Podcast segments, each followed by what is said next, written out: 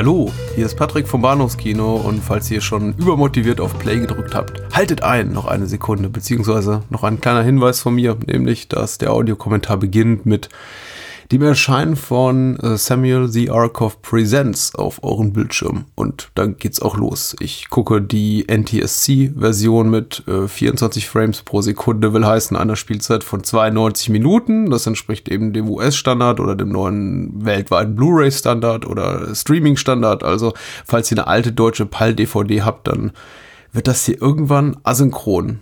Und dafür bitte ich um Entschuldigung, aber ich kann nichts dafür. Ich muss mich für ein Format entscheiden und 25 Bilder pro, Sekunde entspricht eben nicht der Originalprojektionsgeschwindigkeit. Also nehmen wir die 24. Und ich freue mich auf die kommenden 92,5 Minuten oder etwas weniger. Solange ich eben reden kann. Also, äh, Samuel The Arkov Presents ist die Title Card, mit der es losgeht. Und wir starten in 3, 2, 1.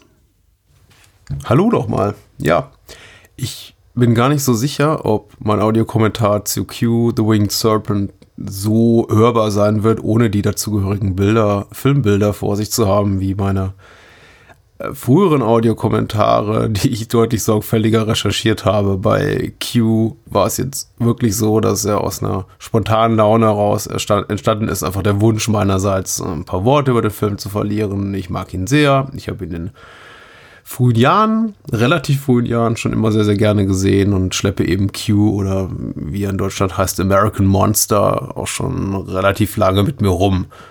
Ähm, summa summarum will das heißen und äh, ich schicke das jetzt mal ganz brav vorweg. Äh, es wird wahrscheinlich einfach ein bisschen weniger profund äh, und also zumindest etwas weniger gut vorbereitet als äh, die Audiokommentare früherer Tage, wie zum Beispiel Martyr oder äh, Ghost World oder äh, unser Ghostbusters Audiokommentar, den ich vor zwei Jahren zusammen mit Daniel aufgenommen habe und einfach so ein bisschen mehr abhängen mit dem alten Lumi und einen Film gucken, den ich einfach gerne mag. Ja, und das ist, das tue ich auf jeden Fall. Also Q ist, ist ein feiner Film. Und Larry Cohn ist ein feiner Regisseur und ähm, ich werde über ihn sagen, was mir zu ihm einfällt zumindest, also eine Sache fällt mir als erstes ein, nämlich dass äh, erstmal die Entstehungsgeschichte zur Genese des Films, die ist folgendes, erzählt er auch im Audiokommentar, nämlich äh, die Folge, dass er I the Jury, die, die, die Mickey Spillane-Adaption, äh, Mike Hammer, den Mike Hammer-Film nicht beenden konnte. Man hat ihn dort seinen eigenen Worten vom Set quasi davongejagt, weil er den Drehplan nicht einhalten konnte. Und er wollte es dem Produzententeam von I the Jury mal zeigen und äh, beweisen, wie schnell er eine Crew für seinen eigenen Film zusammentrommeln kann. Und in kürzester Zeit hatte er äh, Kenny Clark und äh, Richard Roundtree, ähm, Michael Moriarty, David Carradine, mit dem er eng befreundet ist seit vielen, vielen Jahren, seit seinen Roger Corman-Tagen, über die dann später auch noch zu reden sein wird. Er hat auf jeden Fall alles schnell zusammengetrommelt und zu sich ins Hotel geholt und ja, hatte sowieso noch ein paar Luftaufnahmen anscheinend rumliegen von El Cirillo gefilmt, der auch für die Luftaufnahmen in Superman verantwortlich war. Also toller, legendärer äh, Action-Kamera-Cinematograph. Und die waren eben bereits vorhanden und drumherum hatte Korn dieses Drehbuch gestrickt über ein Monster im New Yorker äh, Chrysler Building. Und es klingt erstmal nach nicht viel, aber hat auf jeden Fall einen tollen Film ergeben. Ein Film, den ich jetzt auch schon sechs, sieben Mal bestimmt gesehen habe und der mir immer noch sehr, sehr viel Spaß macht. Mhm. Also Larry Cohen ist ja auch bekannt als B-Movie-Autor, Auteur, B-Movie-Größe. Und äh, eben war eben auch dafür bekannt, dass er aus äh, sehr geringen finanziellen Mitteln sehr, sehr große Kinokunst machen kann, oder zumindest sehr, sehr, ein sehr unterhaltsames Kinowerk. Und ähm, es spielt ihm natürlich in die Karten, dass äh, der sein Produzent hier, äh, Dick DeBona heißt der Kerl, glaube ich, auch äh, Präsident von Panavision gab und quasi auch Cohn die Kameras quasi überließ als so eine Art, also ihm das quasi übergab als äh, Testimonial für seinen neuen Filmstock, den man eben auch für Action Einsätze nutzen konnte. Und ja, Cohen nahm natürlich dankbar das Filmmaterial an sich und drehte Q. Äh, übrigens, im Vorspann hat mal kurz gesehen, Samuel, äh, den Namen äh, Sam Arkoff, Samuel Z. Arkoff, der sei ja noch kurz erwähnt, vielleicht komme ich später noch auf ihn zu sprechen, natürlich legendärer B-Movie-Produzent und äh, Q war tatsächlich einer der ersten Filme von Arkoff, den er nach seinem Verkauf von American International Pictures produziert und es war auch gleichzeitig einer seiner letzten, denn viel kam danach nicht mehr. Also versuchte, hat sich für relativ wenig Geld, ich glaube eine gute Million Dollar, tatsächlich aus seinem eigenen Filmstudio rauskaufen lassen und äh, versucht nochmal neu anzufangen. Und Q war eben so einer dieser Anfangsfilme und äh, leider kam danach nicht mehr viel. Was schade ist. Den Fotografen, äh, den wir gerade gesehen haben, das war übrigens ein kleines Larry Cohn Cameo als äh, Fotograf am Schauplatz hier des Mordes. Und äh, viele Gesichter, die wir sehen, werden auch Larry Cohn Freunden oder Freunden seiner Filme bekannt sind aus anderen seiner Werke. Also er arbeitet eher viel mit Leuten, die kleine, kleine Gore-Einlage, dazu wird auch später noch was zu sagen sein, viel mit Leuten zusammen, die den auch, die auch für andere seiner Werke beschäftigte und teilweise eben auch einfach nur aus, aus, na, aus dem Freundschaftsdienst heraus für ihn tätig waren für relativ kleines Geld. Ja. Samuel The Arkov machte, ich überlege gerade, was er noch machte nach Q. Das war zum Beispiel, also The Final Terror ist durchaus noch anguckbar und zumindest als, als Kuriosität ganz äh, nett erfahrbar, als Kuriosität irgendwie beachtenswert, weil es äh, von Andrew Davis, dem späteren durchaus prominenten äh, Regisseur von unter anderem Auf der Flucht mit Harrison Ford, war ein Frühwerk und ähm, produzierte noch das turbogeile Gummiboot, äh, zumindest einen schönen Titel. Aber ja, in seinen letzten Lebensjahren tauchte er dann wirklich auch nur noch als Executive Producer in Remakes seiner alten Hits auf. Zum Beispiel, ähm, also relativ prominent ist noch The Haunting von äh, Jan de Bond, was glaube ich ähm, Mitte, späte 90er rauskam. Oder ähm, eine Kuriosität wie Earth vs. The Spider mit äh, Dan Aykroyd. Ja. Die nackte, die nackte Dame ist äh, natürlich so äh, stellvertretend dafür eine der klassischen Arkoff-Zutaten für einen erfolgreichen Exploitation-Film. Er hat seinen Nachnamen auch mal aufgeschlüsselt nach den Elementen, die in ein erfolgreiches, erfolgreichen Film seiner Ansicht nach reingehörten. Und das sind äh, A für Action, äh, R für Revolution, also eine etwas eine revolutionäre neue, vielleicht sogar kontroverse Idee. Ähm, K ist for Killing, also äh, Mord und Gewalt. Sehen wir auch noch gleich mehr. Oratory äh, finde ich auch ein bisschen äh, sehr bemüht, aber ist tatsächlich für ein gutes Skript stellvertretend äh, Fantasy einfach Dinge, die man nicht im alltäglichen Leben sieht, etwas Fantastisches und Fornication, also das haben wir gerade gesehen, die nackte Dame, die hier zwar nicht Fornication praktiziert, aber zumindest, glaube ich, auch so ein bisschen Sexappeal bietet für die erwachsene Zielgruppe. Ja, da haben wir es. A-R-K-O Double F. Arkov. Ich, ich, ich liebe diese äh, wunderbar kleine perverse Idee mit den Blutflecken auf den Passanten. Das ist tatsächlich etwas, also wenn es um das äh, Fantasy-Element geht oder von, von in, in Arkos Namen, zumindest etwas, was wir wirklich noch nicht gesehen haben, zuvor auf der Leinwand, also zumindest meines Wissens nach, dass man so in der, in der, in der, in der City, einer Großstadt tatsächlich mit Blut bespritzt wird und das auch zumindest filmisch repräsentiert sieht. Im wahren Leben stelle ich mir das sehr, sehr gruselig vor. Ohnehin ist Q, ich nenne den Film jetzt mal so, weil American Monster, der deutsche Verleihtitel, mir nicht so wahnsinnig gut gefällt, ist sowieso ein relativ blutiges Vergnügen für einen Film, der bereits in den 80ern einer Ära, zumindest in Deutschland, der, der Verbote in den Gefilden des fantastischen Films für Erwachsene eine FSK ab 16 Freigabe erhielt. Also für das, was wir da noch später zu sehen kriegen, äh, ist eine Freigabe ab 16 durchaus großzügig, also zumindest nach damaligen Maßstäben, wenn man bedenkt, dass eben wirklich jeder harmlose Actionfilm um jede Sekunde Gewalt oft bereinigt wurde und dann immer noch mit einer Altersfreigabe von ab 18 veröffentlicht wurde, vielleicht teilweise sogar danach noch im Anschluss indiziert oder beschlagnahmt wurde. Warum nicht? Also, ich freue mich drüber. Ein, ein, ein positiver Ausnahmefall.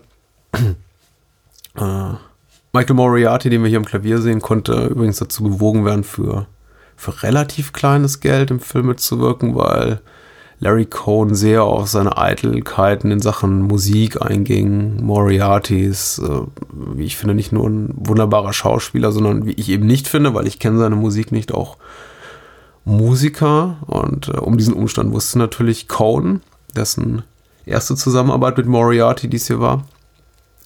Und er ging eben sehr auf seine, auf die Bedürfnisse seines Stars ein in Sachen Musik und es äh, zeichnete sich eben in der Form ab, dass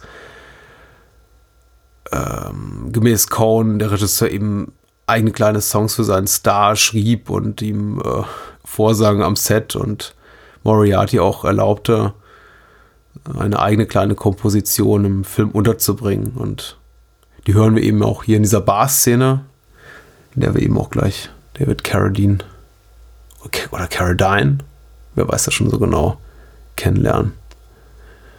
Hm hier auch auf jeden Fall der erste, die erste wirklich nennenswerte Szene, in der wir sehen, wie wichtig Cohen, wie wichtig es Cohen ist, Stimmung einzufangen, Figuren sorgfältig zu etablieren, oft auch einfach mal seine Figuren die Klappe halten zu lassen, sich hier, hier eher Gesten sprechen zu lassen.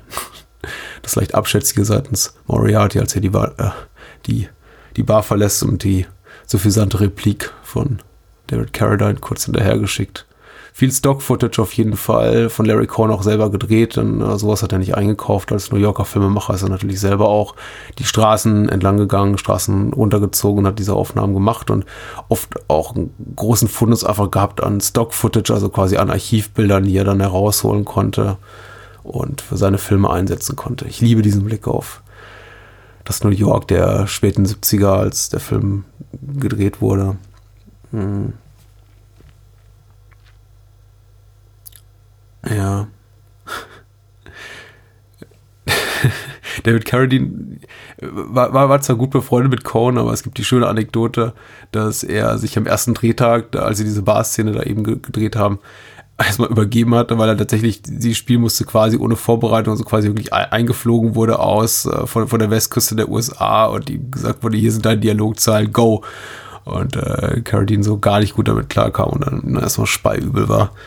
Weil ähm, er durchaus Respekt hatte vor der Zusammenarbeit mit äh, Moriarty, der jetzt kein großer Filmschauspieler war, also keine große Berühmtheit hatte als, als, als Filmstar zu dieser Zeit, aber ein angesehener Theaterdarsteller war, mehrfach preisgekrönt und ähm, ich habe mich früher vorhin übrigens vertan.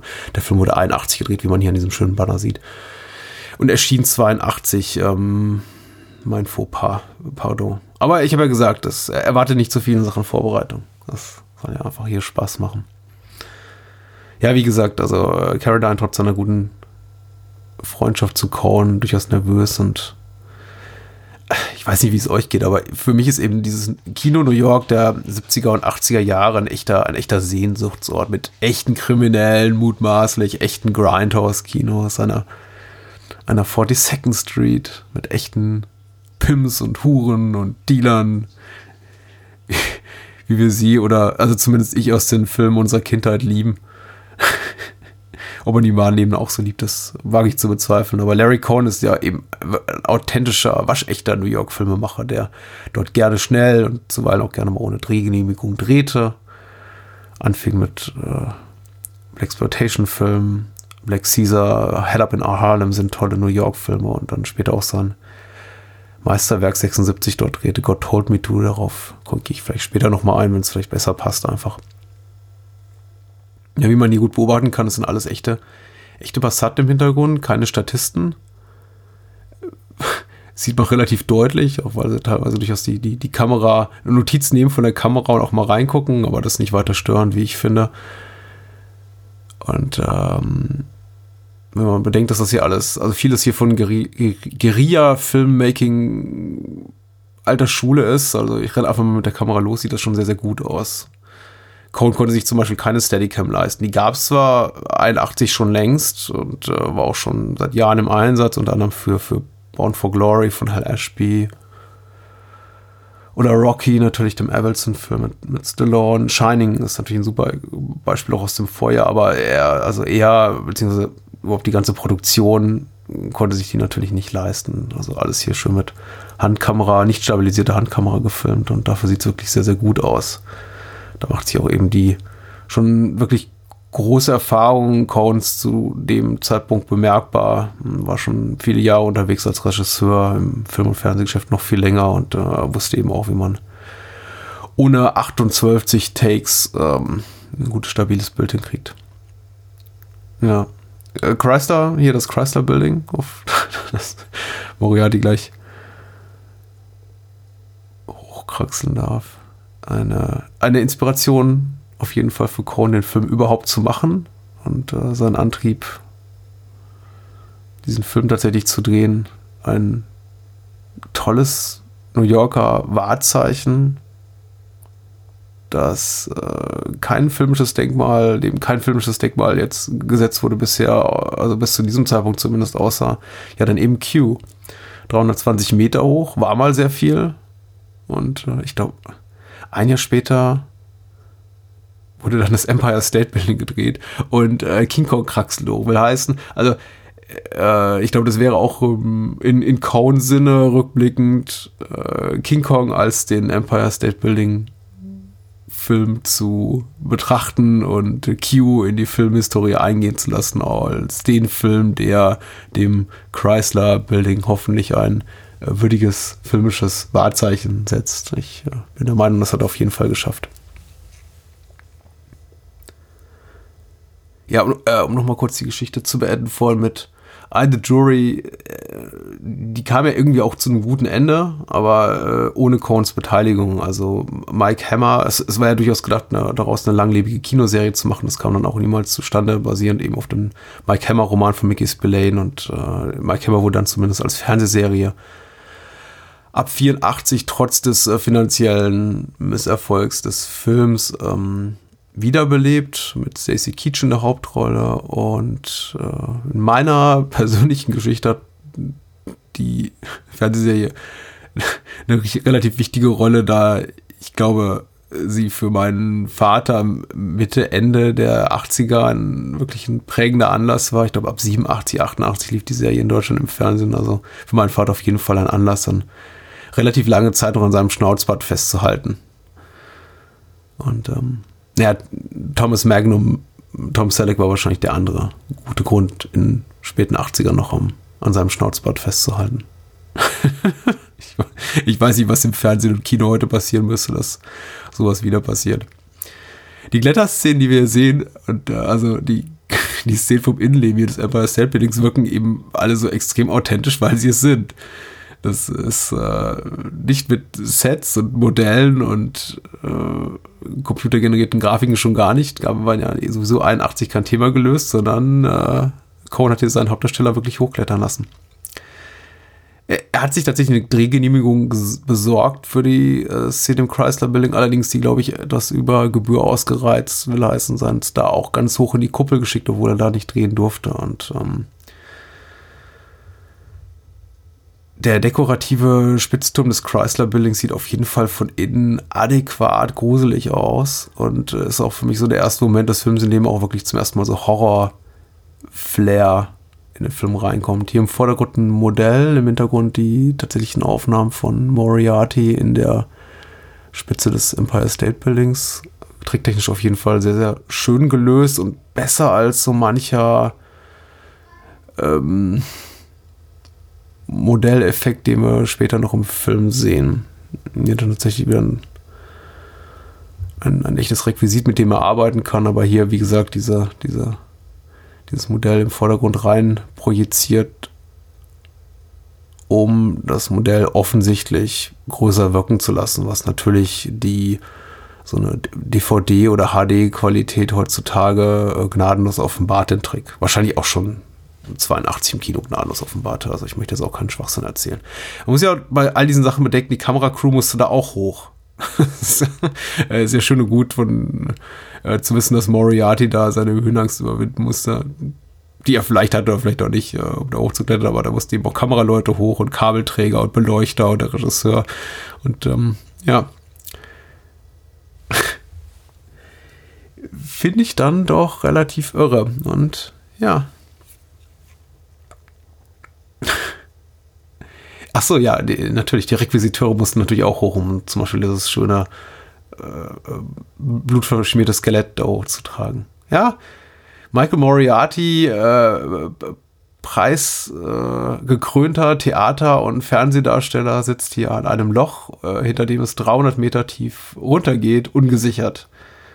Und er ist, wenn man ihm glauben mag, noch nicht mal sehr böse dafür, sondern hat auch durchaus den Dreh genossen und das äh, zeichnet sich ja nicht, beweist ja nicht letzt, letztlich sogar auch die Tatsache, dass er danach mit Cohn noch drei weitere Male zusammenarbeitete in weniger guten Filmen. Also das ist schon auf jeden Fall hier Q, das gemeinsame Meisterwerk der beiden. Nicht mein liebster Larry Cohn-Film, aber mein liebster Larry Cohn-Film, den er zusammen mit Michael Moriarty machte.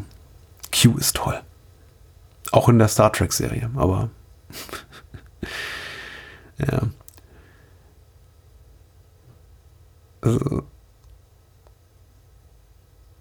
Das, das größte Rätsel war sowieso für mich als äh, noch nicht wirklich belesener Mensch oder junger Mensch, der auch auf diese ganze, sagen wir mal, Origin-Story des, des Monsters, das wir hier in Q sehen, nicht allzu großen Wert legt und in den Passagen, in dem es eben um diesen aztekischen Kult und diese Todesrituale und was weiß ich, ich habe es selbst nach dem sechsten, siebten Mal immer noch nicht so ganz begriffen, geht, immer abgeschaltet habe und dadurch, glaube ich, auch nie wirklich begriffen habe, dass Q im, im amerikanischen, im amerikanischen Titel kommt. Aber jetzt weiß ich es ja, also es ist äh, basiert auf Quad Solar Pedal oder wie auch immer das Ding da heißt. Das ist vielleicht nicht weiter wichtig. Ein klassischer MacGuffin. Wir brauchen irgendwas, was die Handlung in Gang setzt, beziehungsweise irgendwas, was für den Zuschauer in einigermaßen befriedigender Art und Weise erklärt, weg erklärt, warum da das passiert, was passiert und für mich vollkommen ausreichend. Und äh, vielleicht fällt sogar noch ein Filmtitel bei ab. Ja. Ach, hier ist äh, Richard Duggan, der, der, der junge Mann, der hier äh, mit dem grünen Helm Vorarbeiter auf, auf dem Dach des Hochhauses und Larry Cohn hatte bereits mit seinem Vater zusammengearbeitet, Andrew Duggan, der die äh, eine Hauptrolle im Bone spielte, also den, das männliche, die männliche Geisel in dem ganz wunderbaren Frühwerk, seinem Larry Cohns Regiedebüt Bone mit Jeffet Cotto in der Hauptrolle. Und äh, wieder mal ein weiteres Anzeichen dafür, wie wichtig Cohn zumindest für, äh, für seine Schaffenszeit als Independent-Regisseur der familiäre Zusammenhalt von Cast und Crew war und äh, wie stark er sich da auch Briefe auf gute Beziehungen zu den äh, Mitwirkenden seiner früheren Filme, um quasi auch seine aktuellen Produktionen zu stemmen. Und mit der, damit fuhr er wirklich gut, denn all diese Filme wurden für, also seiner, seiner frühen Schaffensphase, sagen wir mal so, bis, bis zu The Stuff für ein recht, recht geringe Budgets realisiert.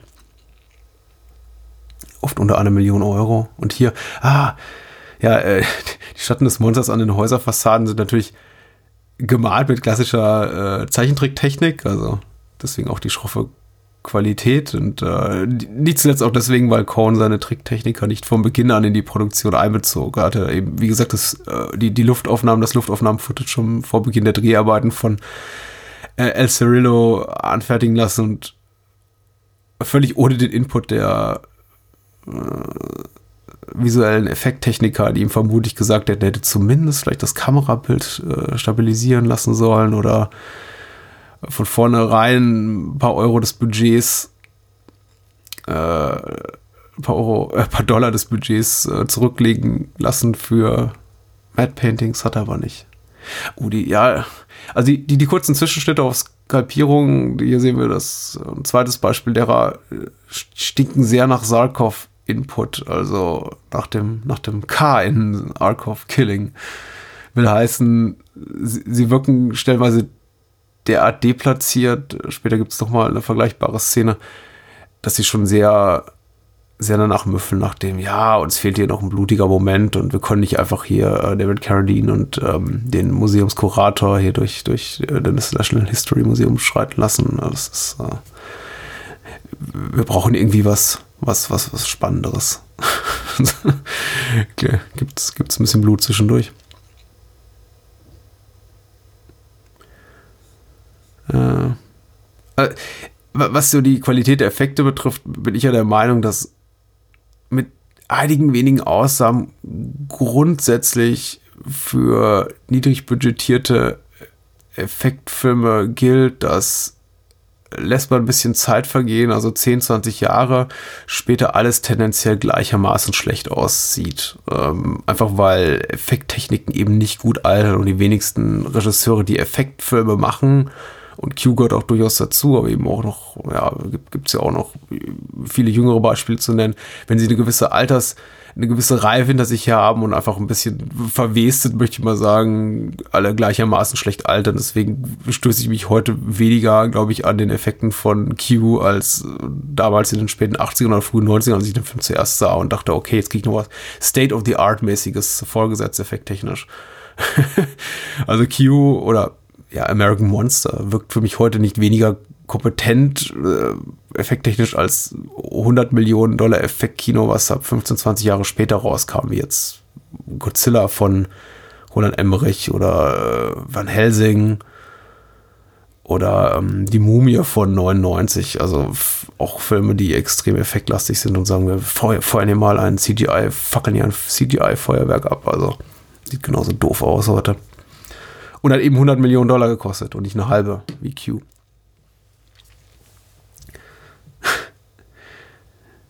äh.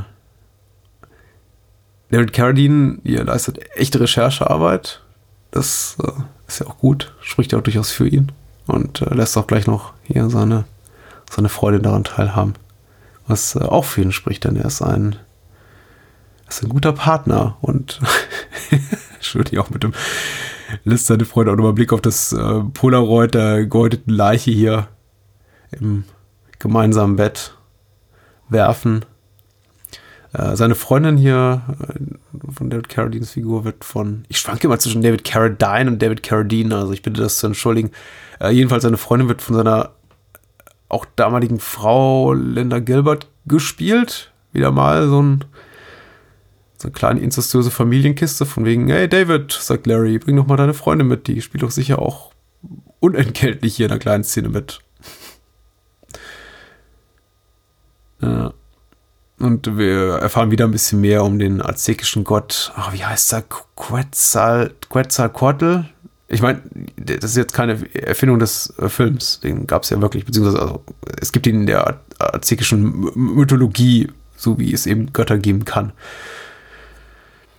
Und ähm, der, also diese aztekische Gottheit erfährt auf jeden Fall hier sehr viel mehr Aufmerksamkeit als vergleichbare Szenen in zeitgenössischen Effektfilmen, möchte ich mal sagen. Zum einen, weil Cohen Charakterzeichnung wichtig ist und er eben auch solche Momente nutzt, um zwischenmenschliche Gesten zu zeigen, fernab vom Inbetriebhalten des Plotmotors ist eigentlich nur eine, eine euphemistische Umschreibung für irgendwie müssen ja auch 90 Minuten gefüllt werden. Und die grundsätzliche Prämisse des Films, also ähm, Monster legt, Monster schlüpft in der Spitze des Chrysler Buildings und attackiert die armen New Yorker Bürger, äh, schafft das eben nicht. Insofern haben wir relativ viele jetzt auch äh, Szenen heimischen Beisammenseins unserer Protagonisten mit ihren jeweiligen Partnerinnen. Candy Clark ist hier die ähm, Freundin von Moriarty, Frau. Mutmaßlich, wer weiß das schon. In einer guten kleinen Rolle. Äh, Candy Clark ist so ein Fall, in dem ich mich tatsächlich frage, warum es für sie zum Star-Status niemals gereicht hat. Sie war extrem populär und wurde gefeiert für ihre Leistung in American Graffiti, dem George Lucas Film, hat dafür auch eine Oscar-Nominierung erhalten. Sie spielt die, äh, die weibliche Hauptrolle an der Seite von David Bowie in äh, Nicholas Rogues ähm, Der Mann, der vom Himmel fiel. äh, auch sehr hübsch, sie spricht äh, Stella Star in, ähm, in Star Crash, ja, leiht damit Caroline Munro ihre Stimme, weil vielleicht Regisseur Luigi Cozzi so nicht zufrieden war, beziehungsweise weil der Film einfach Star Crash mutmaßlich wie fast alle italienischen Produktionen bis in die 80er Jahre einfach ohne äh, on, On-Set Tonaufnahme gedreht wurde und der Film danach synchronisiert wurde. Auf jeden Fall äh, finde ich den Gedanken, dass Candy Clark Caroline Munro spricht in Star Crash doch ganz schön. Und ist ja nicht nur ein Gedanke, es ist ja de facto so für die englischsprachige Version. Äh, angeblich wurde Mandy, äh, Candy Clark sogar noch vor Carrie Fisher für die Rolle der Leia in Star Wars von George, Lucas in Betracht gezogen, aber es hat eben nicht gereicht. Und wie anders hätte ihre Karriere aussehen können, wenn es dann eben damals geklappt hätte mit der Leia? Nicht auszudenken.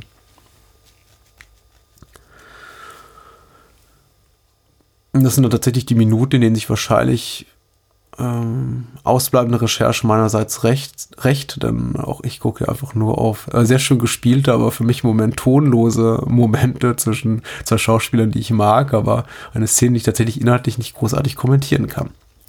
Aber die natürlich ähm, schön illustriert die Haltung von Larry Cohn, dass äh, Effekte, Action, Comedy, Horror auf nur auf einem soliden dramatischen Fundament funktionieren. Drama first. Und dieser Haltung bleibt er eben auch hier treu und füllt im Vorbeigehen auch gleich nochmal 90 Minuten Spielzeit. Es kann natürlich auch durchaus sein, wie gesagt, weil äh, Michael Moriarty ist tatsächlich der Grund, auch warum die Produzenten gesagt haben, wir geben dir die Kohle, um diesen Film zu machen, dass man natürlich auch ein bisschen den Ansprüchen des äh, vergleichsweise teuren Hauptdarstellers gerecht werden musste, der ja, wie gesagt, auch schon ähm, preisgekrönt hier mit einem, unter mit einem Tony Award von den Theaterbühnen auf Broadway-Bühnen kam und wahrscheinlich auch gesagt hat, Larry, wenn ich da mitmache, dann will ich nicht nur meinen Paycheck haben von ein paar tausend Dollar für zwei Wochen Arbeit, äh, sondern ich möchte dir auch mal zeigen, was ich wirklich drauf habe. Und das kann Moriarty auf jeden Fall ähm, hervorragend natürlich, wenn er auch hier so ein bisschen over the top geht. Was er tendenziell in allen Zusammenarbeit mit Larry Cohn macht und gar nicht so sehr in den Sachen, für die er normalerweise bekannt ist. Denn mittlerweile dreht er eben sehr, sehr viel Fernsehen und spielt dort immer sehr, sehr äh, nüchterne, beherrschte Autoritätsfiguren. Also ähm, ich weiß nicht, ob er damals schon dafür dankbar war. Heute wäre es sicher, auch hier nochmal in die Vollen, Vollen gehen zu dürfen. Ja. Ach, Michael. Äh, ein wieder eines, eines der relativ beliebig, beliebig wirkenden Inserts, auch nur so medioker getrickst hier, einer, äh, äh, eines Opferritus, einer rituellen Opferungsszene. Einfach, glaube ich, um wieder mal so ein bisschen den, den, den Wunsch Arkov nach, nach Gore zu befriedigen. Ne? Wobei das hier sieht gar nicht äh, so, so, verkehrt aus. Also wenn man auch bedenkt, dass äh, nicht wahnsinnig viel Budget zur Verfügung waren. Und ähm, ja, tatsächlich sind auch die, die Wasserleichen, die wir jetzt hier gleich sehen, wenn David Carradine zuerst mal Richard Roundtree als äh, Polizei Commissioner, Lieutenant, ich hab's vergessen, trifft. Die Wasserleichen, die wir auf jeden Fall auch gleich sehen, stammten nicht mal aus dem, aus dem Fundus anderer Filme und wurden einfach äh, kurzerhand von den, von den Make-up-Künstlern ähm, aufbereitet. Ja, hier noch ein kleiner, äh, noch einmal reingezoomt. Auch sehr schön. Hat fast schon so Lucio Fulci-eske Qualitäten, dieser kleine äh, Zoom, den man sich nicht verkneifen kann. Äh, es ist so ein bisschen amüsant, Cohen darüber reden zu hören und also auch sich also er ist sehr um Distanzierung bemüht von dieser Art von Insert-Shots, die eben blutige Details zeigen, weil er sagt, das ist nicht die Art von Film, die ich machen wollte. Und meine Produzenten haben mich ein ums andere Mal darum äh, gezwungen. Man sieht eben auch, dass das ist auch durchaus tendenziell in Larry Coates Film erkennbar, dass diese blutigen Details in seinen späteren Werken weniger werden. Also ich möchte ihm dann auch glauben, im Zweifel für ihn, dass er jetzt nicht so wahnsinnig heiß drauf war hier ähm, blutiges Gekröse einzufügen. Aber er muss es ja auch gedreht haben. Also äh, und äh, am Ende hat er dann doch noch des Tages die Entscheidung darüber, wie, wie man es eben macht. Und er hat sich dafür entschieden, einfach mal reinzuzoomen. Rein in die Wunde. Schöne Aufnahmen und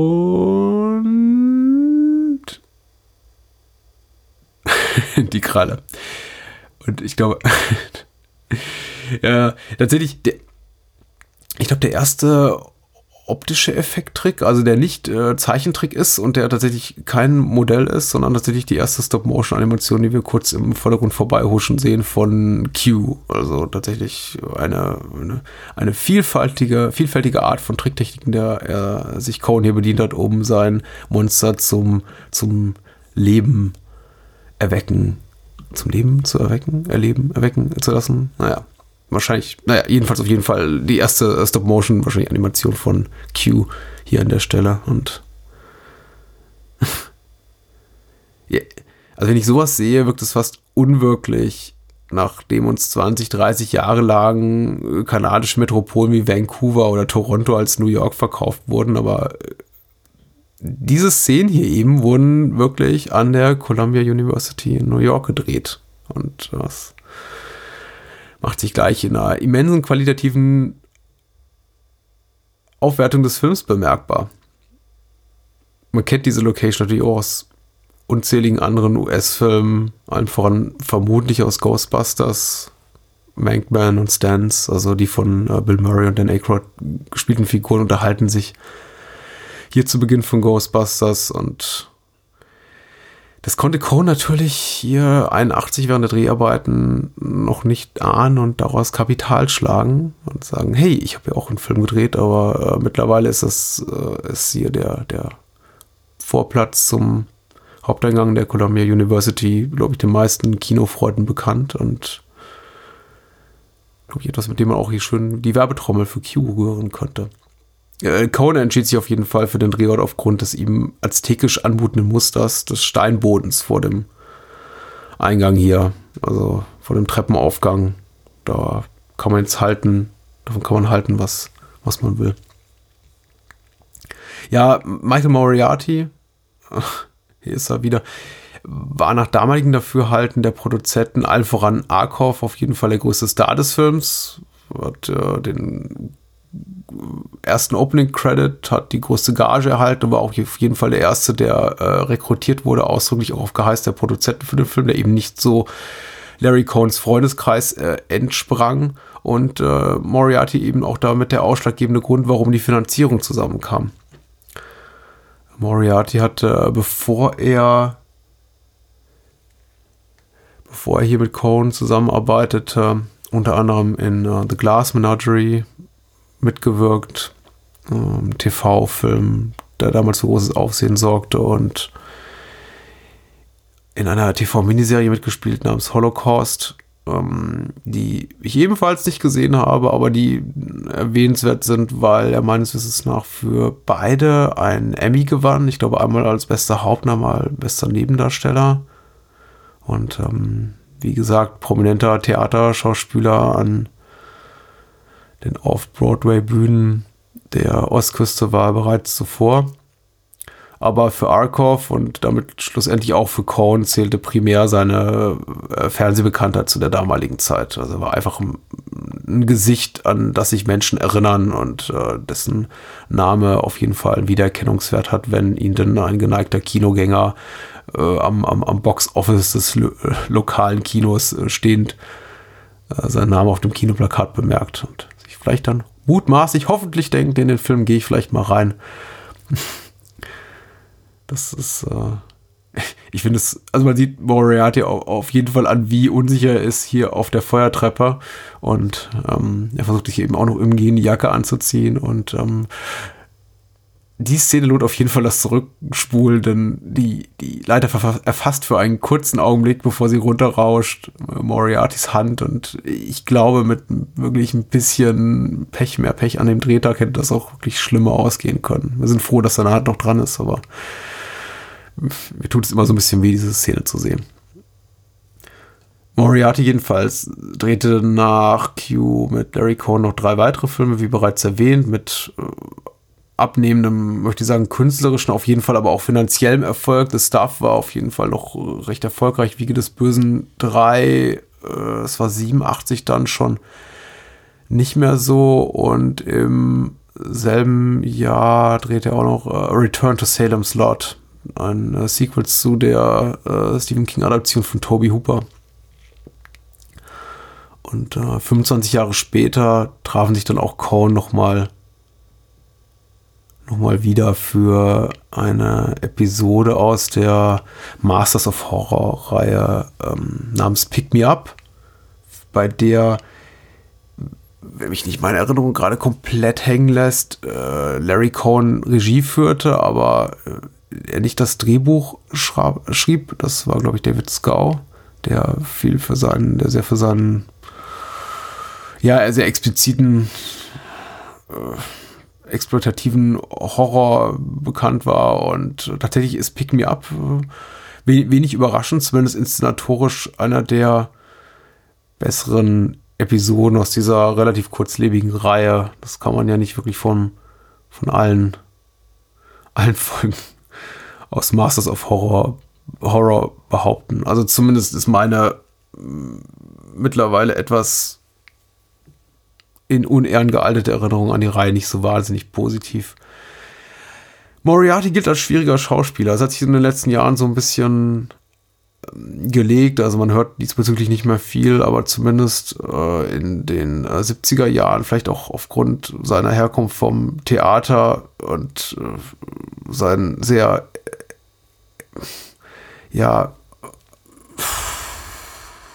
extravaganten frühen Rollen, die er eben spielte, nicht nur auf den Theaterbühnen, sondern eben auch im, im, im, im TV, galt er eben als, als schwieriger Darsteller.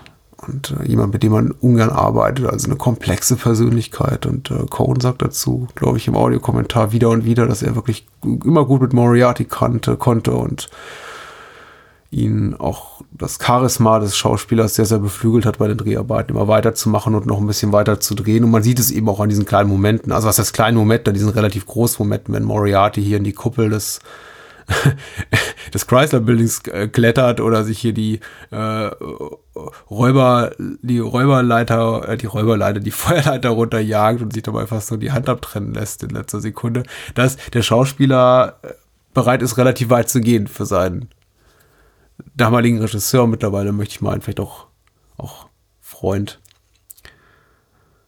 Ja, aus heutiger Sicht ist es unfassbar, dass Cohn seine Darsteller vor knapp 40 Jahren in die Spitze des Chrysler Buildings gejagt hat.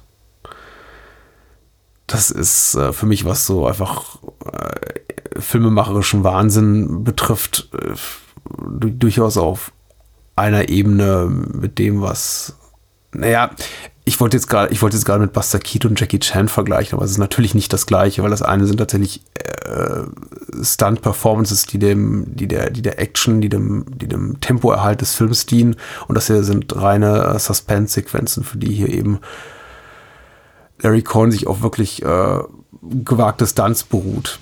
Und die mögen vordergründig nicht besonders beeindruckend sein, aber man merkt eben diesen ganzen Momenten hier in der Spitze des Chrysler Buildings ihre Authentizität an und äh, kann, auch wenn man sie nicht bewusst wahrnimmt, tatsächlich die Gefahr in jedem, in jedem Bildkader spüren. Zumindest denke ich das. Also, das ist, äh, wirkt sehr glaubwürdig, tief hinabgehend da hinter, hinter Michael Moriarty gerade. Und das ist so, weil es das eben ist, weil es eben der Wahrheit entspricht.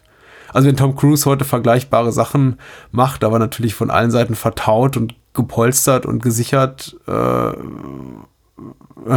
durch, durch das Bild rollt, dann äh, rollt ebenso gleich eine riesige PR-Marketing-Maschinerie an, die dann die Mission Impossible-Filme damit aggressiv bewirbt und das quasi auch als Alleinstellungsmerkmal dieser Actionfilmreihe äh, ausgibt. Und hier passiert sowas quasi nebenbei für eine Suspense-Sequenz. Und ähm, na gut, es ist deutlich weniger spektakulär, aber meinerseits zumindest, und äh, das kann jetzt jeder nehmen, wie er mag, vielleicht bin ich da auch nicht maßgeblich, aber meinerseits sorgt das für die deutlich spürbarere Gänsehaut, als wenn ich weiß, hier wuchtet sich eben ein ähm, millionenschwerer, vielleicht milliardenschwerer Star, Idam, Idam, durchs Bild und äh, ist von allen Seiten gesichert, unversichert und ihm kann auch nichts passieren. Die äh, Idam, Idam Ausrufe hier von Moriarty und sein anschließender kleiner äh, manischer Ausraster sind alle tatsächlich äh, improvisiert vom, vom Darsteller. Was äh, nicht alltäglich ist für eine Kornproduktion, da er sich normalerweise sehr, sehr äh, strikt an sein eigenes Drehbuch hält, einfach auch aus finanziellen Gründen, also aus Planungsgründen. So ein äh, gering budgetierter Film muss wirklich sorgfältig durchorganisiert sein und strukturiert sein, damit man genau weiß, wo was hingehört und kann unnötiges, um nicht unnötigerweise Filmmaterial zu verschießen. Aber ja, in solchen Momenten darf eben auch Moriarty mal ran. Ja. Kleiner Tits and Ass, das sind nicht meine Worte. Shot hier mal, mal wieder zwischendurch reingebracht, den die Spielzeit des Films und macht den äh, Produzenten Samuel Arkoff zufrieden, möchte ich mal meinen, aber äh, jeder bekommt hier ein bisschen was zu sehen und das ist jetzt irgendwie auch nicht, auch nicht verkehrt. Meinerseits löst es auf jeden Fall äh, mittelgroßen Neid aus, so ein Rooftop-Pool zu sehen. Ja, die Kralle. Die Kralle. Oh je. Wir sehen, wir sehen später noch äh, durchaus schlechter animierte kleine, kleine Männchen, aber ähm, die vom, von Q davon getragen werden. Also das ist noch nicht, ist noch nicht das Lowlight. Also es, kann eigentlich nur besser werden, möchte ich sagen, aber es wird nicht unbedingt besser. Aber es bleibt so charmant, möchte ich sagen, wie es ist. Die Kralle auf jeden Fall, die, die Lebensgröße, also lebensechter Größe nachgebaut wurde, war, gefiel Larry Cohn noch nicht. Deswegen sieht man sie nur hier und später noch ein weiteres Mal, glaube ich, beim Achtung, Spoiler, Ableben von äh, Richard Roundtree. Und äh, die Kralle war auch Teil eines größeren Modells des aztekischen Vogels, Monsters. Aber dieses größere Modell kam niemals zum Einsatz im Film, weil, wie gesagt, Larry Cohn da einfach nicht zufrieden war mit dem, was ihm da seine, seine, seine, seine Effekttechniker gebaut hatten. Ja, und wir sind im Police Department angekommen. Richard Roundtree hier zu sehen. Äh, Roundtree natürlich eine eine Blaxploitation-Legende und auch jemand, der zurückkehrte zu Larry Cohn, um mit ihm ein weiteres filmisches Abenteuer einzugehen. Das war aber viele, viele Jahre später, 15 Jahre später und äh, drehte er damit Cohn Original Gangsters, ein mm, Neo-Blaxploitation-Film. Ich weiß nicht, wie man es besser bezeichnen soll, aber wer machte 1996 noch Blaxploitation-Filme außer diese zwei Herren? Äh, auf jeden Fall nicht so schlecht, wie er wie, wie, wie es der Titel andeutet. Primär ist äh, Rowdy natürlich bekannt, also allem voran als äh, Chef dem gleichnamigen Film von 1971, ähm, dem dann auch noch zwei Sequels folgten, die die ganze folgende Karriere auch von Roundtree bestimmten. Viel kam danach auch nicht mehr und bis heute ist er eigentlich Chef und nicht viel anderes. Also genau wie bei äh, Candy Clark hat auch seine Karriere nie so richtig abgehoben. Äh, vielleicht auch aufgrund des Wunsches von Roundtree, was ich durchaus nachvollziehbar, nachvollziehbar finde, eine Karriere jetzt nicht nur im Black Exploitation Segment zu suchen oder sagen wir mal etwas neutraler formuliert, nicht nur im afroamerikanischen Kino sich zu bewegen, sondern eben auch in den Mainstream vorzudringen, also in den weißen Mainstream. So besser kann ich es, glaube ich, gerade nicht formulieren. So nahm er dann eben auch später kleinere Rollen an den Großproduktionen wie ähm, Erdbeben, einem der größten Disaster-Movies seiner Tage an oder in ähm, oder, oder äh, eine der beiden Hauptrollen äh, gegenüber Peter O'Toole, glaube ich, in der in so ausdrücklich nicht kommerziellen Filmen wie äh, Robin und Freitag, Man Friday, der äh, eine, eine, eine komplett unkommerzielle Satire war, mit dem sich garantiert nicht viel Geld verdienen lässt, aber die einfach, mit der sich vielleicht Roundtree auch Hoffnung machte auf eine, auf eine erfolgreiche Karriere als Charakterdarsteller es, es, hätte auf jeden Fall, da bin ich mir sicher, in den 70er Jahren ausreichend Rollen für ihn gegeben als äh, Leading Man in Action-Abenteuerfilmen, die auf seine äh, Chef Persona zugeschnitten gewesen wären, aber äh, er hat sie nicht in Anspruch genommen. Und ähm, das ist ein gutes Recht. aber äh, deswegen, wie gesagt, fehlte zum Mega-Stardom dann doch noch ein bisschen.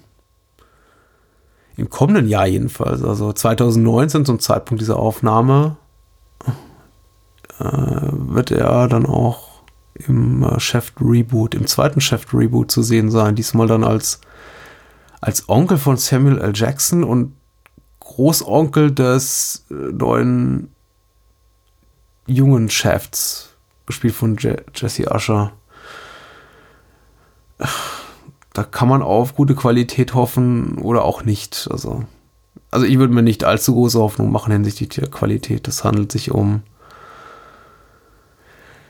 das sage ich jetzt mal so wertfrei, wie es geht. Es handelt sich um eine Netflix-Co-Produktion, die hierzulande auch keine Kinoausweitung erfährt und nur im Stream zu sehen sein wird. Und äh, alles, also nach, also Reboot vom Reboot klingt für mich so ein bisschen verzweifelt, aber hey, die Hoffnung stirbt zuletzt. Hier bei diesen Szenen im Police Department finde ich auf jeden Fall erstaunlich, dass wir wirklich eine relativ große Menge an Kamerasetups haben mit einer erstaunlichen Dynamik für einen Low-Budget-Film. Also Schnitt, Schnitt, Schnitt, immer wieder zu anderen Einstellungen, anderen Blickwinkeln, anderen Figuren. Da sind viele Charaktere, die mitwirken. Das ist nicht einfach nur Schuss gegen Schuss über die Schulter, sondern wirklich, die haben eine auffallend coole, gute Dynamik für einen Low-Budget-Film dieser Zeit. Man muss ja wirklich im, hierbei bedenken, wir befinden uns 25, 30 Jahre vor der digitalen Ära und ähm, ein häufig nicht übersehbares Problem mit, ähm, mit kleinbudgetierten Filmen war eben, dass die Sets auf Preiswert wirkten. Also gerade eben, wenn Sets waren und nicht wie hier On-Location-Shootings. Die Beleuchtung stimmte oft nicht oder äh, oft war auch einfach kein Geld mehr da, um Filmmaterial zu verbrauchen. Einfach um die Kamera will einfach heißen, nicht nur äh, war keine Drehzeit mehr da, sondern einfach nicht das Filmmaterial nicht mehr, um zu sagen, wir stellen jetzt die Kamera nochmal woanders hin und drehen nochmal Coverage aus einer anderen, aus einem anderen Blickwinkel. Also nie mehr äh, Takes ist absolut notwendig. Und äh, da kommt ja auch der alte Running Gag, haha, äh, dass man, ich, dass im billig produzierten der erste Take sitzen muss. Und äh, ich weiß nicht, wie viele Filme ich gesehen habe, in denen genau dieses Low-Budget Filmmaking äh, parodiert wird mit äh, Darsteller versemmelt den, den Take und der Regisseur sagt, ähm, Schnitt, Kopie, keine Ahnung, den nehmen wir, weil wir haben, wir haben keine Kohle mehr, um das Ganze nochmal zu drehen.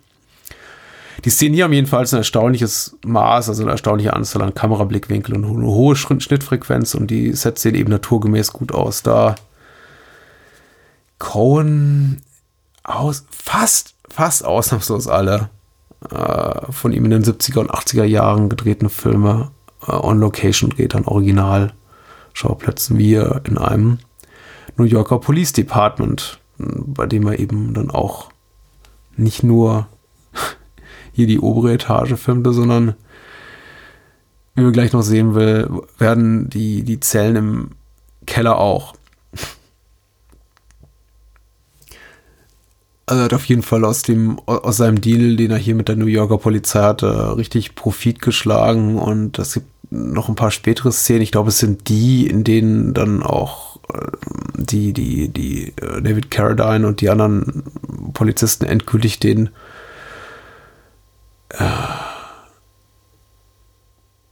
den Opfer, Mörder, wie auch immer, hohe Priester dann erwischen. Auch das wurde, glaube ich, in einem ähm, Police, Police, Polizei, NYPD-Lager gedreht.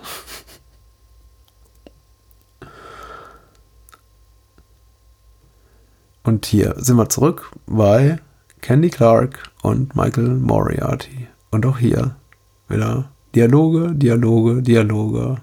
Moriarty darf einfach Moriarty sein. Und ich sage immer, ich habe jetzt ein, Mal gemutmaßt, dass äh, die, die recht ausführlichen Dialogszenen daher entstanden einfach auch, um, um, um die Spielzeit zu dehnen auf 90 Minuten, aber oder weil es eben Moriartys äh, Wunsch war, einfach darstellerisch hier ein bisschen mehr leisten zu können, als äh, ich, ich, ich laufe wirren Blickes durch die Gegend. Das kann er eben auch sehr gut, aber ich kann mir auch gut durchaus vorstellen, dass Cohn sehr begeistert war von seinem Hauptdarsteller und dem einfach deswegen auch die Möglichkeit geben wollte, noch mehr zu brillieren. außer, außergewöhnlich auf jeden Fall für diese Art von Film. Hier wieder Coens Hingabe, Commitment für einen für einen Exploitationer recht langwierigen Dialogszenen, die den Charakteren einfach nochmal das zusätzlich etwas tiefer verleihen, dass man in den meisten Filmen dieser Machart vermisst und Moriarty spielt seinen Wahnsinn eben auch schon inbunzig, aber auch Mandy Clark ist super. Und hier, bevor die Szenerie zu statisch werden kann, darf Mandy Clark einfach mal vom Stuhl dann auch aufstehen, aufspringen beinahe und in diesem Moment in der Verhörzelle hier der Szenerie eine, ja, ja, buchstäblich neue Perspektive abgewinnen. Einfach um das Ganze noch mal ein bisschen interessanter zu machen. Noch ein neues Kamerasetup, anstatt einfach nur Schuss gegen Schuss. Einfach noch mal einen schafft, ihr, ihr schafft Cone einfach noch mal einen zusätzlichen Moment mit vorwärtsgerichteter Dynamik, bevor die Szene eben droht, die Aufmerksamkeit des ähm, Publikums zu verlieren. Ganz großartig gelöst. Und Tempo, Tempo, Tempo, auch wenn nicht viel passiert. Blickt zurück, zweifelnd. Ja, ja, hm, ich weiß nicht. Ah, ah. Er ist eben auch ein Schauspielerregisseur, muss man ganz ehrlich sagen. Der Larry Cohn, auch wenn ihm das nicht so oft attestiert wird. Also ich befürchte mal, hier bei, bei, bei der Einstellung des World Trade Center, man muss ein Alter von mindestens 30 Jahren haben, um beim Einblick der, der Twin Towers, der, der World Trade Center Türme noch Gänsehaut zu kriegen. Das liegt nicht daran, dass ich jetzt eine, eine besondere Affinität zu den USA oder New York im Besonderen habe, denn ich war noch niemals. Ähm, also, mein wehmütiges Erschaudern, wenn ich so die, die, das World Trade Center sehe, beruht schlicht darauf, dass dass mein Bild dieser Metropole zumindest bis 2001 fast nur durch Filme geprägt war und die Twin Towers seit den 70er Jahren eben der eine markante, der markanteste Teil der New Yorker Skyline waren. Es gibt allein auf, aufgrund der Höhe der beiden Türme, oder es gab aufgrund der Höhe der beiden Türme kaum etwas Vergleichbares. Vielleicht, den, vielleicht noch den Fernsehturm in Berlin. Nur ein Scherz. Aber äh, es ist eben so ein New York-Film und äh, das gibt mir eben vielleicht, verschafft mir Gänsehaut. Und äh, World Trade Center ist eben auch, genießt prominente, äh, erfährt eine prominente Darstellung in, in, in Wall Street, in in Taxi Driver, in Manhattan, Ghostbusters hatte ich bereits erwähnt. Eigentlich in einem Großteil der Filmografien von Scorsese, von Woody Allen und von Spike Lee. Aber eben auch in anderen äh, psychotronischeren Lieblingsfilmen wie ähm, Alien Contamination beginnt, glaube ich, äh, mit einer mit einer der New Yorker Skyline und dem World Trade Center. Also der alte, der gute alte Luigi Cozzi-Film mit Siegfried Rauch, der, den ich sehr, sehr mag. Er hat noch bereits eine Episode unseres Podcasts dazu gemacht. Oder äh, wir sehen, wir sehen Super Trade Center sogar in, in, in Cannibal Holocaust von, von Deodato. Oder ach, was wäre denn noch so ein schönes C-Movie? Äh, Basket Case zum Beispiel von Frank, Frank Hinlotter äh, werfen wir auch einen Blick auf World Trade Center. Vielleicht äh, wird es auch einfach gerne eingesetzt, nicht nur weil es äh, schick aussah, sondern eindrucksvoll aussah, sondern eben auch, weil es diesen hohen Wieder Wiedererkennungswert hat und weil es auch niedrig budgetierte Filme gleich nochmal um ein Vielfaches aufwertet, will heißen, teurer, teurer erscheinen lässt, als ähm, die Filme sind. Hm. Ich sollte Reiseführer schreiben. Stelle ich mir gerade so vor. Vielleicht will ich damit dann auch mal ein paar Euro Geld verdienen. Ja. Moriarty bittet hier, bittet hier darum, äh, zumindest so gut behandelt zu werden wie äh, Richard Nixon, was auch so ein ganz amüsantes Detail ist.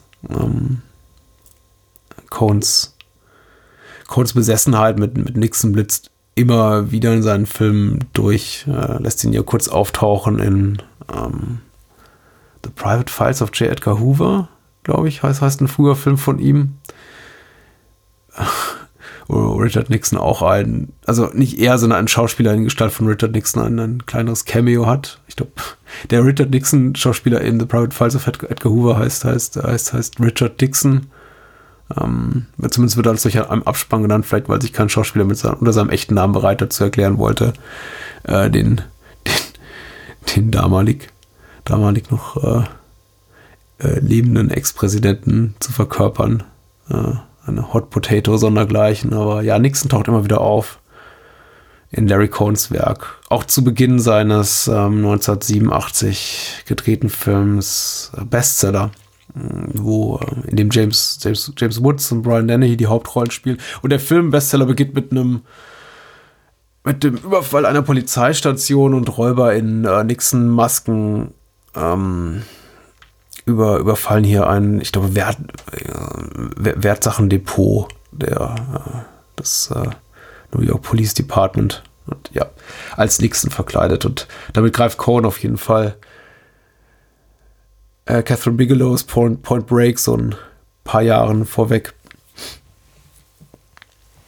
Ähm, wobei ich glaube, Catherine Bigelow bei aller Wertschätzung und ich mag sie sehr, äh, glaube ich, immer verneinen würde, dass sie sich hat davon Bestseller inspirieren lassen, auch weil der Film nicht so großartig ist, wie er vielleicht auf dem Papier klingt. Also kann man gucken, muss man aber nicht. Mhm. An der Stelle sei auch nochmal erwähnt, dass, äh, weil es bisher hier in keinem aufgefallen ist, dass vielleicht auch zu Recht und aus gutem Grund und äh, das, weil das äh, Q kein äh, einen fast identischen Plot hat wie das Godzilla Remake oder die Godzilla-Adaption von Roland Emmerich aus dem Jahr 1998. Ich sage vielleicht zum Glück, weil, weil es bedeuten könnte, wenn es keinem aufgefallen ist, dass das Godzilla-Remake mehr und mehr in, ähm, in Vergessenheit gerät. Aber tatsächlich sind die, die Beats hier des Plots fast äh, identisch zu äh, Godzilla. Natürlich das Ganze weniger spektakulär, aber zumindest hier ähm, das, äh, das Monster Eye im äh, Chrysler Building ist äh, vergleichbar zu dem, was wir eben im Emmerich-Film sehen in, in, in, Godzilla. Ich glaube, da liegt, liegen die Eier oder das Ei im Madison Square Garden.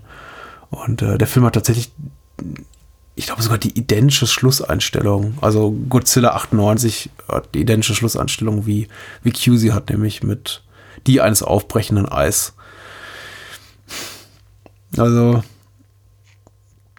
auch hier äh, bezweifle ich, dass Emmerich auch nur einen müden Cent bezahlt hat oder sagen wir mal auch nur in einem Interview ein Wort der Wertschätzung jemals geäußert hat dazu, dass, dass er sich hier offenbar hat inspirieren lassen, möchten wir es mal so nennen.